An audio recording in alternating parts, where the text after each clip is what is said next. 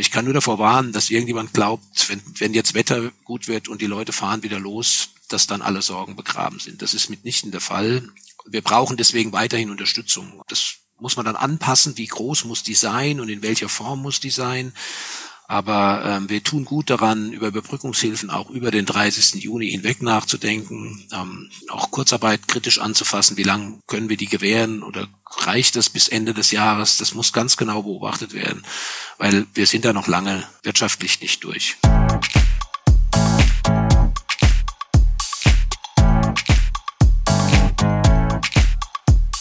Willkommen zu Upgrade Hospitality, dem Podcast für Hotellerie, Gastronomie und mehr. Mein Name ist Peter von Stamm und ich bin sehr gerne Ihr und euer Gastgeber. Mein heutiger Gast ist Markus Smola. Herr Smola ist gemeinsam mit seiner Kollegin Carmen Dücker Geschäftsführer der BWH Hotel Group Central Europe GmbH mit Sitz in Eschborn. Hallo, Herr Smola. Guten Morgen, Grüße nach Hamburg. Grüße nach Eschborn. Herr Smola, die BWH Hotel Group, die internationale, mit Sitz in Phoenix, Arizona, ist das internationale Dach der drei Markenfamilien Best Western Hotels and Resorts, World Hotels Collection und der Surestay Hotel Group. Die BWH Hotel Group Central Europe zeichnet für Hotels in zehn europäischen Ländern verantwortlich. Für wie viele Hotels tragen Sie die Verantwortung und von wie vielen vielen Hotels sprechen wir hier in Deutschland? Wir kümmern uns in der Region Central Europe insgesamt um 250 Betriebe, die angeschlossen sind unter diesen verschiedenen Markenfamilien. Und hier in Deutschland sind davon 210.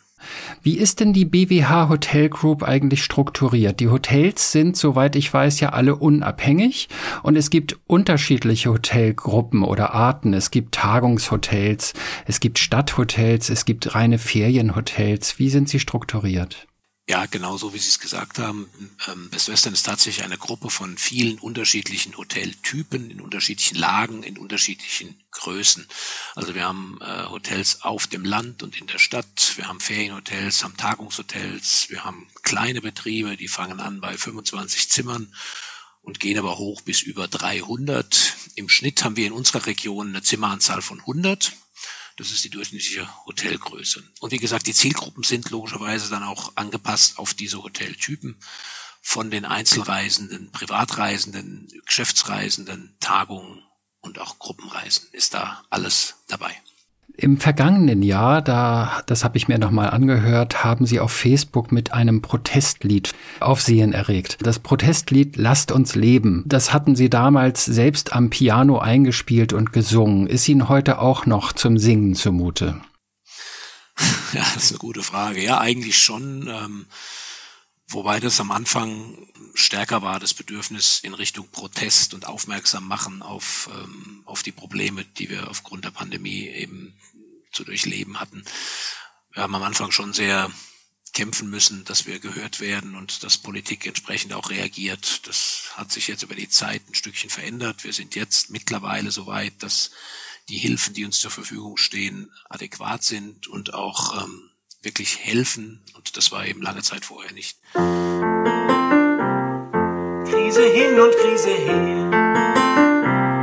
Warum tut ihr euch so schwer? Diskutiert die ganze Zeit. Wir können nicht leben. Aber in der Tat, ja, ich hatte so das Gefühl im Homeoffice irgendwann mal, ähm, jetzt mach doch mal, jetzt ist so viel geredet worden, jetzt sing mal ein Liedchen und dann habe ich das spontan gemacht. Und daraus wurde ein Lied, aber es wurden sogar, ich glaube es waren insgesamt fünf, die so über die Zeit hinweg aufgenommen wurden und dann eben über die sozialen Medien verteilt wurden. Und äh, Piano spielen, das ist, glaube ich, auch Ihr Hobby, habe ich so mitgekriegt. Ähm, äh, ja. wie ist denn BWH bisher durch die Pandemie gekommen? Also werden alle BWH-Hotels in Deutschland die Krise überleben? Man hört immer so viel vom Hotelsterben. Es haben ja auch schon einige große und bekanntere Häuser auch zugemacht. Ähm, also wenn wenn der, wenn das Kriterium ist, dass sich Betriebe bis dahin halten konnten und noch nicht aufgeben mussten, sind wir sehr gut durch die Krise gekommen. Es gibt bisher kein Hotel, das ähm, aufgeben musste, rein aufgrund von Corona. Aber natürlich ähm, haben wir Umsatzrückgänge erleiden müssen, in Schnitt etwa 50 Prozent im Vergleich zu 2019. Damit bewegen wir uns relativ gut im Branchenmittel. Es gibt Betriebe, die hatten etwas weniger Rückgänge, überwiegend die Ferienhotels, die letztes Jahr im Sommer eigentlich eine ganz gute Saison hatten, aufgrund der Inlandsnachfrage. Und Tagungshotels mit vielem internationalem Geschäft, die hatten einen höheren Rückgang. Also im Schnitt waren es 50 Prozent. Damit das ist okay aufgrund dieser Situation, das muss man sagen. Aber es ist natürlich eine dramatische Situation für die Betriebe selbst. Und die Tagungshotels sind besonders betroffen, weil die meisten Geschäftsreisenden sind ja auch gar nicht mehr unterwegs zurzeit oder so gut wie gar nicht. Und so wie ich das verstanden habe, es gibt viele Unternehmen, die sagen, auch in Zukunft, wenn diese Hotels wieder bespielt werden dürfen, wenn man wieder reisen darf, wenn man äh, zumindest theoretisch die Möglichkeit hätte, in einem Hotel eine Tagung zu veranstalten, dass man das ja eigentlich heute auch mit Online-Tools machen kann. Ich persönlich bin da nicht der ganz große Freund von. Ich führe meine Interviews auch lieber eins zu eins in meine Gespräche, aber auch mir bleibt ja momentan in der Krise nichts anderes übrig, als vom Home-Studio aus das Gespräch wie jetzt zu führen. Aber der Ausblick auf das Geschäftsfeld, äh, Tagungen, Konferenzen, sieht ja nicht so rosig aus. Ja, hat allerdings verschiedene Faktoren. Also einmal ist natürlich Tagen in der Regel in einer Gruppe nur möglich. Ne? Also ich alleine kann ja keine Tagung machen. Ähm, und damit ist Abstand und Hygiene und Vorsicht und nicht wohlfühlen und all diese Dinge, die uns ja momentan sehr bewegen, ähm, ein Grund, das nicht durchzuführen. Wir haben durchaus hier und da immer mal kleinere Tagungen, auch jetzt, aber eben in einem großen Raum mit, mit äh, viel Abstand und diesen Hygieneanforderungen. Aber es machen eben relativ wenig momentan. Was gar nicht stattfindet, sind große Veranstaltungen im, im großen Rahmen ähm, oder eben Veranstaltungen rund um Veranstaltungen in einer Stadt, also Kongresse und Nebenkongresse oder, oder solche Sachen können gar nicht und schon gar nicht international stattfinden. Also das ist der eine Grund, warum, warum wir dort momentan keine Nachfrage haben. Nachvollziehbar und erklärbar die Thematik Digitalisierung, ähm, wir haben ja jetzt relativ schnell gelernt in dieser Krise, dass das geht, Online-Meetings zu machen und ähm, ich glaube, das, was uns Berater vorher über viele Jahre versucht haben zu erklären, hat sich dann mittler, hat sich dann innerhalb von zwei, drei Wochen von selbst irgendwie alles realisiert und wir haben das gelernt und auch schätzen gelernt. Das muss man ja sagen. Wir haben aber auch gelernt, ähm, und auch unsere Kunden haben das gelernt, dass online nicht alles geht. Das ist also kein Allheilmittel für, für äh, alle möglichen, alle, alle Varianten von Tagungen. Und mein Gefühl ist, dass viele Leute in ein Hotel zur Tagung gehen aus verschiedenen Gründen, aber sie gehen bewusst in ein Hotel, um eine Tagung zu machen. Das kann sein, dass das Hotel extrem schön liegt, ne? dass es viel bietet, dass man eben auch die Tagung in einen, einen angenehmen Charakter einbindet oder in eine angenehme Atmosphäre einbindet, dass man vielleicht seinen Tagungsteilnehmern etwas Gutes tun will. Kann aber auch sein, dass ich alle Sorgen, die ich sonst habe in einer Tagung, was die Organisation angeht, einfach nicht selbst machen will, sondern ich gebe sie ab. All das liefern ja Hotels. Dazu kommt eine ordentliche Tagungstechnik, ein guter Raum und so weiter. Und das lässt sich durch Online eben nicht ersetzen. Von daher teile ich nicht die Angst, dass irgendwann mal 50 Prozent unseres Geschäftes zusammenbrechen wird in diesem Segment. Ähm, ich denke schon, dass wir das ein oder andere Meeting verlieren werden, dass man mal zwei Stunden schnell ein paar Leute zusammenbringt, um zu informieren über etwas. Ähm, das wird in Zukunft auch digital stattfinden.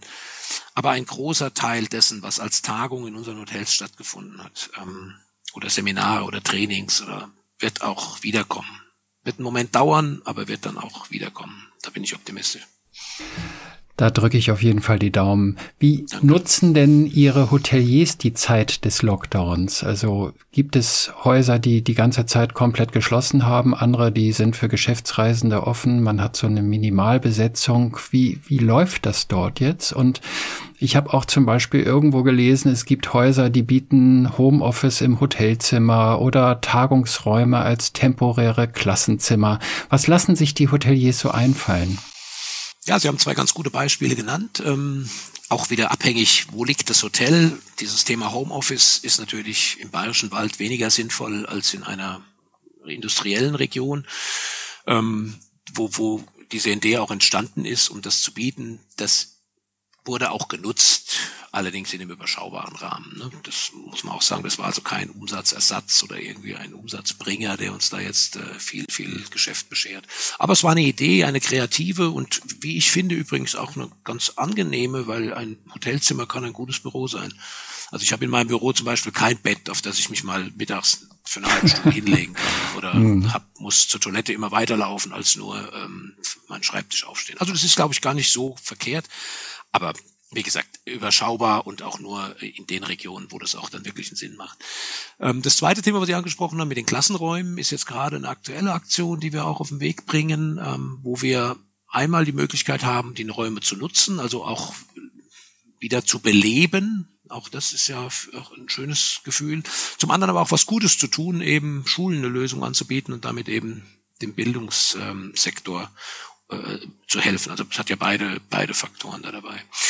Ähm, weil Sie, Sie fragen, was machen die Hotels? Es mhm. ist wirklich unterschiedlich, ähm, je nachdem, wie sie dann eben auch restriktiert waren und, und wie sie dann auch Geschäft hatten. Wir haben vorhin über Ferienregionen gesprochen und eben auch Stadthotels. Das ist ja deutlich unterschiedlich gewesen. Viele haben auch geschlossen, nämlich da, wo es überhaupt gar keinen Sinn macht, ähm, den Betrieb aufzumachen. Haben es dann auch für Renovierungen genutzt. Also gibt eine Reihe, die diese Zeit jetzt genommen haben, um eben Renovierungen durchzuführen, die sonst den Betrieb gestört hätten, die Gäste gestört hätten. Also die haben dann diesen Leerlauf für dieses genutzt. Ähm, sehr, sehr unterschiedlich, ähm, teilweise sehr kreativ, teilweise sehr praktikabel und teilweise aber auch, ähm, wir machen zu, weil das der kleinste Schaden ist. Was passiert denn in diesem Fall eigentlich, wenn man ganz zumacht oder wenn man so eine Minimalbesetzung hat? Was passiert mit dem Personal? Personal ist ja immer ein Thema in Hotels, ebenso wie in der Gastronomie. Mal ist es einfacher zu lösen, meistens ist es schwierig. Man stellt sich als Hotelier häufig die Frage, wie lange halte ich gutes Personal, wenn man hört, nach ein, zwei Jahren sind die Leute wieder weg, weil sie sich weiterentwickeln wollen, weil das private Umfeld sich geändert hat, was auch immer. Gerade in diesen Zeiten muss doch das Personal, die Angestellten ziemlich verzweifelt sein. Wie halten Sie die bei Stange?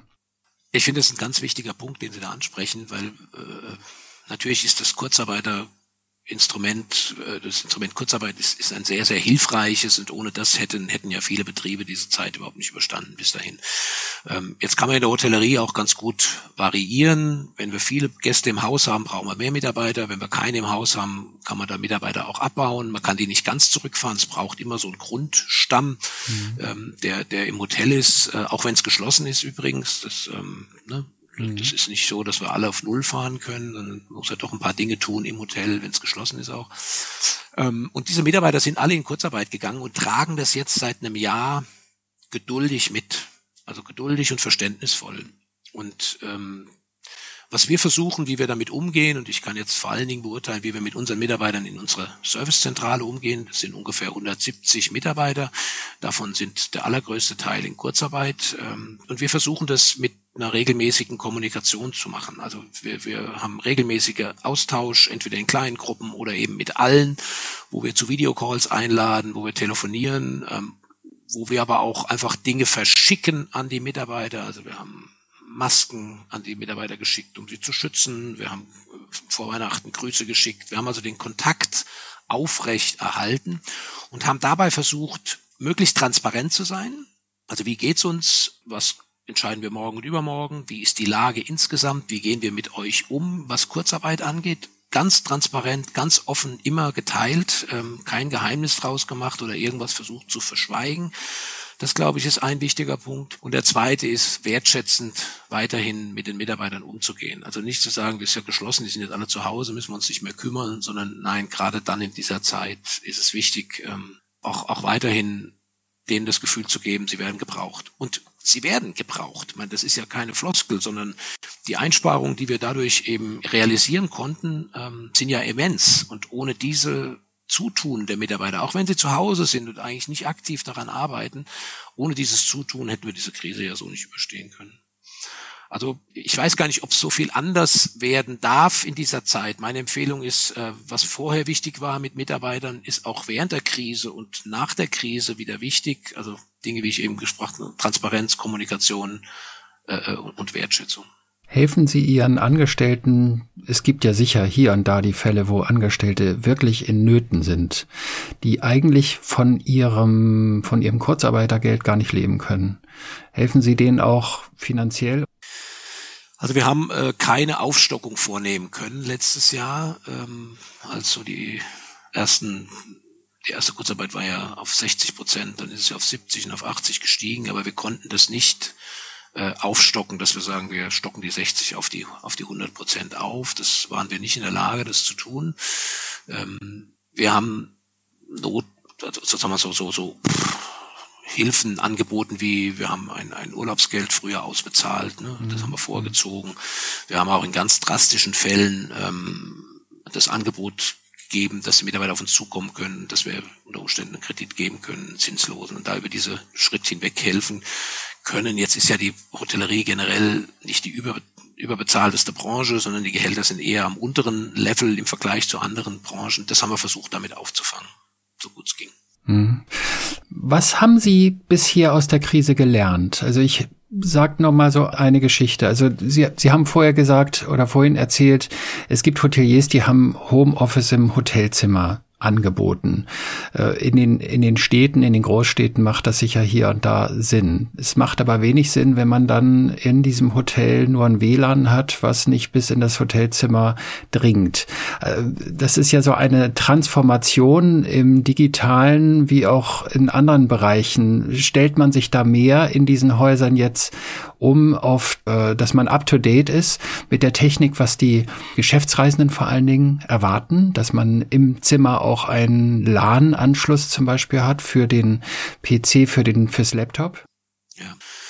Also ich muss sagen, dass wir mit den Anforderungen an, an WLAN äh, schon viele Jahre eigentlich ähm, darauf achten, dass das funktioniert. Wir haben weltweit Standards, die erfüllt werden müssen und die Hotels sie gehalten, diese auch einzuhalten aus guten Gründen, weil ähm, auch, auch für den Normalreisenden muss ja kein Homeoffice-Nutzer sein, der im Hotel sein Büro hat, sondern auch für den Normalreisenden ist es heute nicht mehr zu akzeptieren, wenn es da keine ordentliche Verbindung gibt. Also von daher haben wir da eigentlich das kleinere Problem. Ähm, ich denke, wir haben gelernt, wenn Sie das ansprechen, was Digitalisierung angeht, dass es ähm, durchaus Bereiche gibt, die wir heute noch händisch und manuell und mit persönlichem Kontakt abwickeln. Also das kann der Check-in sein, das kann äh, Kommunikation sein aus dem Zimmer mit dem Hotel, Reservierung von Restaurantplätzen oder anderen Dingen. Ähm, und da gibt's ja smarte digitale Lösungen. Und der Bedarf ist ähm, in erster Linie getrieben aufgrund der Hygiene und Abstandsthematik ähm, deutlich in den Vordergrund gerutscht und ähm, zeigt eben, wie notwendig das ist. Und das wird auch nicht mehr weggehen. Also diese, dieses ähm, Gefühl, lass uns möglichst viel digital machen, da wo ich nicht miteinander mich anfassen oder in die Hand nehmen muss. Das glaube ich wird auch in Zukunft so bleiben. Wir werden da diese, diese Pandemie-Gefühle oder dieses Ding, dieses diesen Bereich nicht ganz verlieren, auch, auch nach der, auch wenn die Zahlen wieder auf einem, auf einem normalen Niveau zurückgegangen sind. Also das, das ist was, wo, wo die Hotels jetzt lernen, das ist dringend notwendig. Das gab, die Diskussion gab es auch schon lange, aber es ist jetzt dadurch eben ein ganzes Stück prominenter geworden. Und jetzt sind wir gerade dabei, ähm, drüber nachzudenken, ist mein Tagungsraum mit einem Beamer noch ordentlich ausgestattet für die Zukunft, ähm, die vielleicht die Zukunft mehr hybride Lösungen erfordert oder, oder die mehr digital stattfindet. Ähm, und ich brauche eben eine gute Technik, um auch aus meinem Tagungsraum heraus zu übertragen zu können oder in den Tagungsraum hineinzuholen, ähm, den Tagungsraum hineinzuholen. Also diese Dinge sind jetzt gerade so aktuell und werden diskutiert. Ähm, und das wäre wahrscheinlich ohne die Pandemie so in diesem Tempo nicht entstanden. Gibt es denn ein Beispielhotel, wo Sie sagen, also hier wird schon richtig gemacht oder wo Sie Kollegen und Kolleginnen darauf hinweisen, pass mal auf, guckt euch mal doch dieses Haus an, die haben einen Wahnsinnstagungsraum, da kann man auch hybride Veranstaltungen machen, da gibt es die und die Technik, wir sind für euch da, um euch zu beraten, was man wo, wie einkauft und wo man drauf achtet? Ähm, es gibt verschiedene, ähm, die verschiedene Lösungen haben. Also wir hatten ein Hotel relativ früh in der in der äh, in der Pandemie, die haben ein Studio eingerichtet, haben einen Tagungsraum genommen, haben ein Studio eingerichtet, also zwei Kameras aufgestellt, eine Rückwand gebaut und von dort aus konnte man dann eben hybride oder in dem Fall rein digitale Tagungen ähm, versenden. Andere haben sich aufwendige Technik angeschafft mit Kameras und mit äh, Mischpult und das alles versucht irgendwie zu verbinden. Gar nicht so trivial. Und jetzt war ich neulich in einem Betrieb, der hat eine, nennen wir es mal einen riesengroßen Fernseher.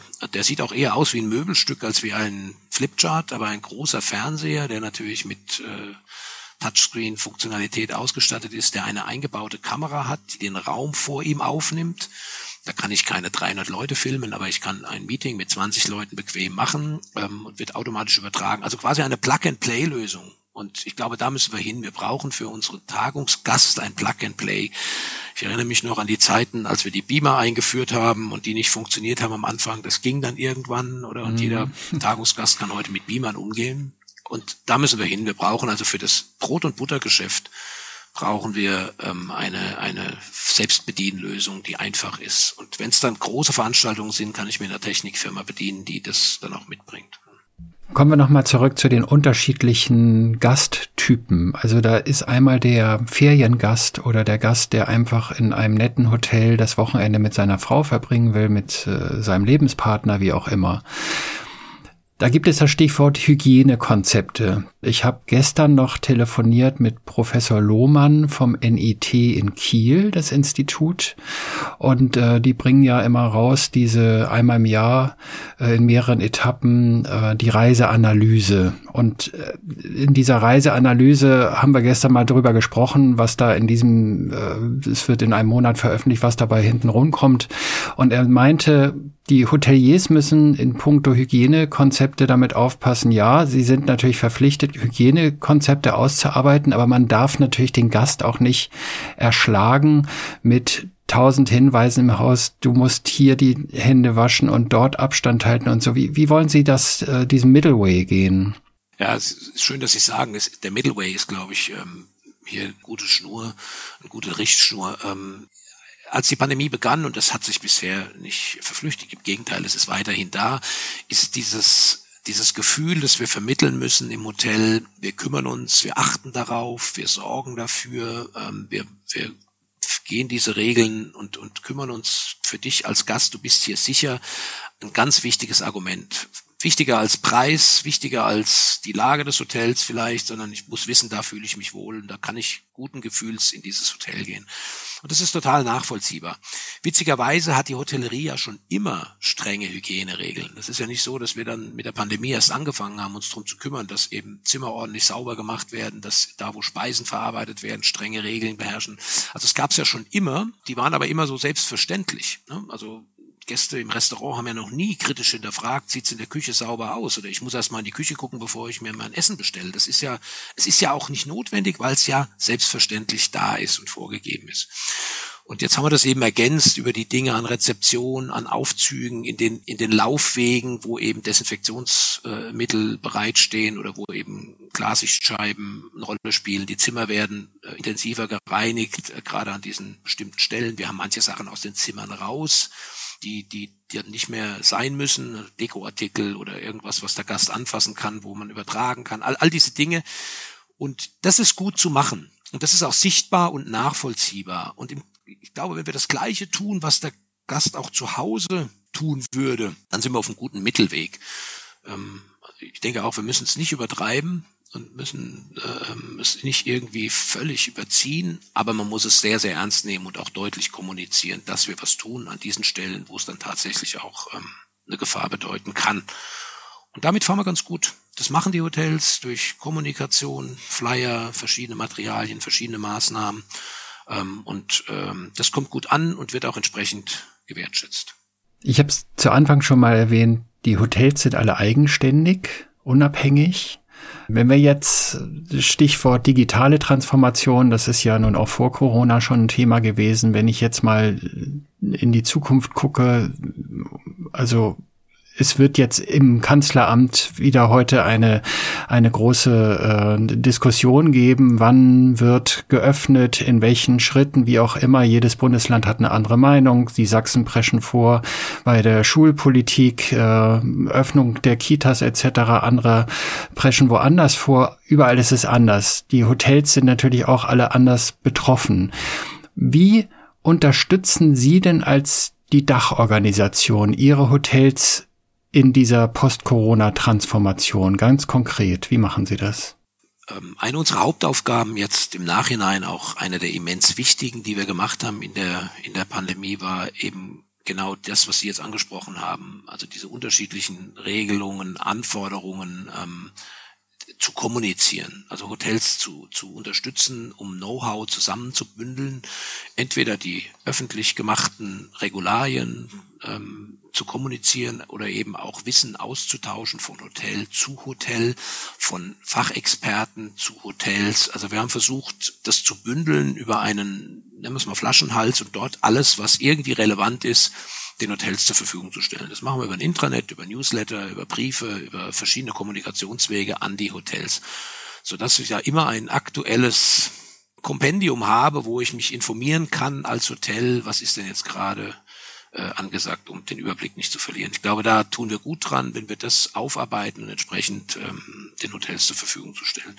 Weil es ist natürlich schwer, oder? Ich finde diese dieser Flickenteppich an Maßnahmen, der ist hier und da unter Umständen sinnvoll, aber er ist natürlich extrem schwer, wenn du ein Geschäft hast, was eigentlich mit dem jeweiligen Bundesland, in dem du bist, gar nicht unbedingt was zu tun hat, weil deine Gäste von irgendwo anders herkommen ähm, und, und du dich dann eben mit diesen Gegebenheiten auch auseinandersetzen musst. Also es ist irgendwie keine ideale Lösung gewesen, da durchzugehen oder momentan sich damit auch ähm, daran zu halten. Da wären uns hier und da manchmal einheitlichere Regeln lieber gewesen, das muss man schon sagen. Aber Informationen zur Verfügung zu stellen, zu, zu unterrichten, hier und da auch vielleicht zu schulen, das war einer der wichtigen Dinge, die wir machen konnten als Gruppe für die Hotels. Kommt genügend Hilfe vom Staat, auch jetzt noch? Sie haben gesagt, im letzten Jahr lief es dann irgendwann an. Es ist wahrscheinlich bei Ihnen nicht anders gewesen als bei Otto Normalverbraucher, dass wenn man etwas beantragt hat, kam es zu spät oder sehr spät jedenfalls. Kommt inzwischen genügend Hilfe vom Staat? Ähm, mittlerweile jetzt, wir sind ja in der Überbrückungshilfe 3 jetzt seit Januar und wir haben November und Dezember Hilfe vorher gehabt, die jetzt gerade in der Auszahlung ist. Diese Hilfen sind adäquat. Die helfen und äh, treffen auch ähm, den Bedarf eines Hotelbetriebes oder auch unterschiedlicher Größen von Hotelbetriebe. Das war letztes Jahr leider anders. Überbrückungshilfe 1 und 2 waren ja begrenzt auf maximal 50.000 Euro. Das ist für ein kleines Hotel mit 20 Zimmern eine gute Zahl, aber für einen Betrieb über 100 Zimmer keine, weil die Fixkosten deutlich, deutlich höher sind. Ähm, und wenn ich dann noch eine Pacht dazu zu rechnen habe, ähm, die mir nicht erlassen oder gestundet wird, dann erst recht. Ähm, und was der zweite Fehler war, war eben das verbundene Unternehmen nicht als mehr, also als, als ein Unternehmen bewertet wurden. Das heißt, ich habe das gleiche Geld gekriegt, ob ich ein Hotel oder zehn Hotels habe. Also die Hilfen letztes Jahr waren keine Hilfen für viele, viele der Branchen, gerade für die für die größeren Betriebe. Ähm, und das hat sich jetzt Gott sei Dank geändert und ist jetzt zu einer wirklich guten Hilfe geworden. Was wir immer noch feststellen, ist, dass er eben extrem verzögert ausgezahlt wird. Also ich mache gerade einen, so einen Querschnitt durch viele unserer Betriebe, telefoniere mit etwa 50 Hotelbetreibern in den letzten drei Wochen und noch in den nächsten drei Wochen.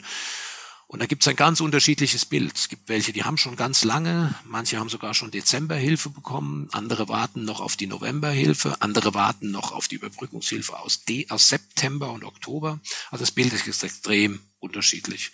Und äh, das muss man durchaus auch bewerten in der Beurteilung einer ist die Hilfe ausreichend? Ähm, das ist das eine, aber sie muss natürlich auch kommen, zeitnah, um dann auch wirklich eine Hilfe zu sein.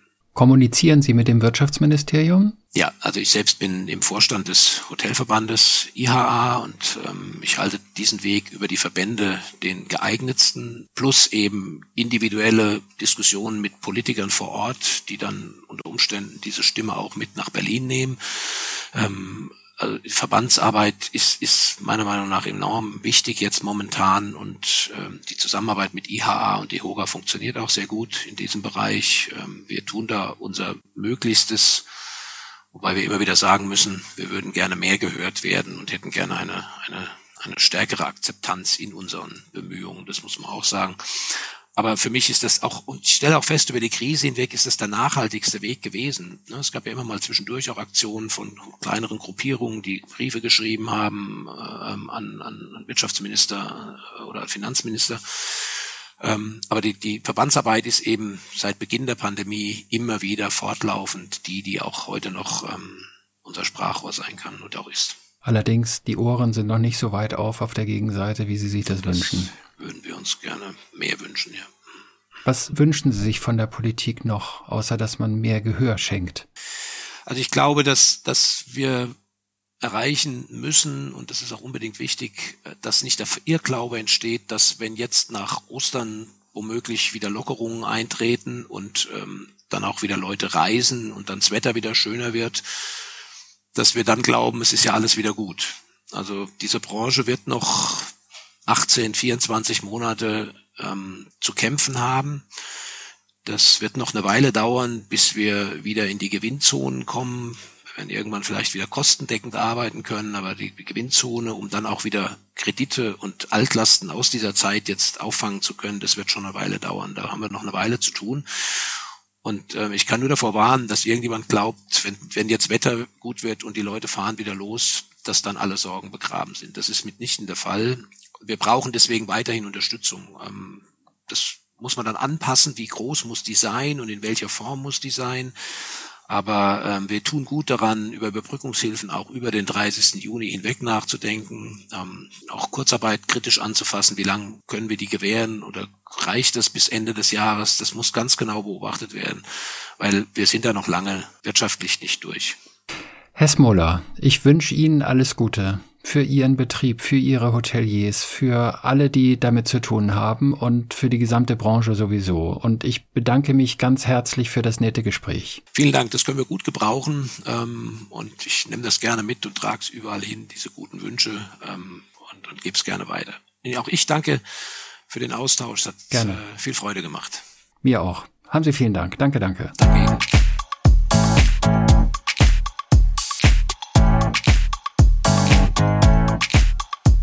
Das war eine neue Folge von Upgrade Hospitality, dem Podcast für Hotellerie, Gastronomie und die Reise- und Tourismusbranche. Wenn auch Sie hier im Podcast gehört werden wollen, dann schreiben Sie uns. Und zwar per E-Mail an info.petervonstamm.de oder nehmen Sie via LinkedIn zu mir Kontakt auf. Mein Name ist Peter von Stamm und ich freue mich schon auf die nächste Folge. Bis dahin, bleiben Sie gesund, passen Sie auf sich auf und alles Gute.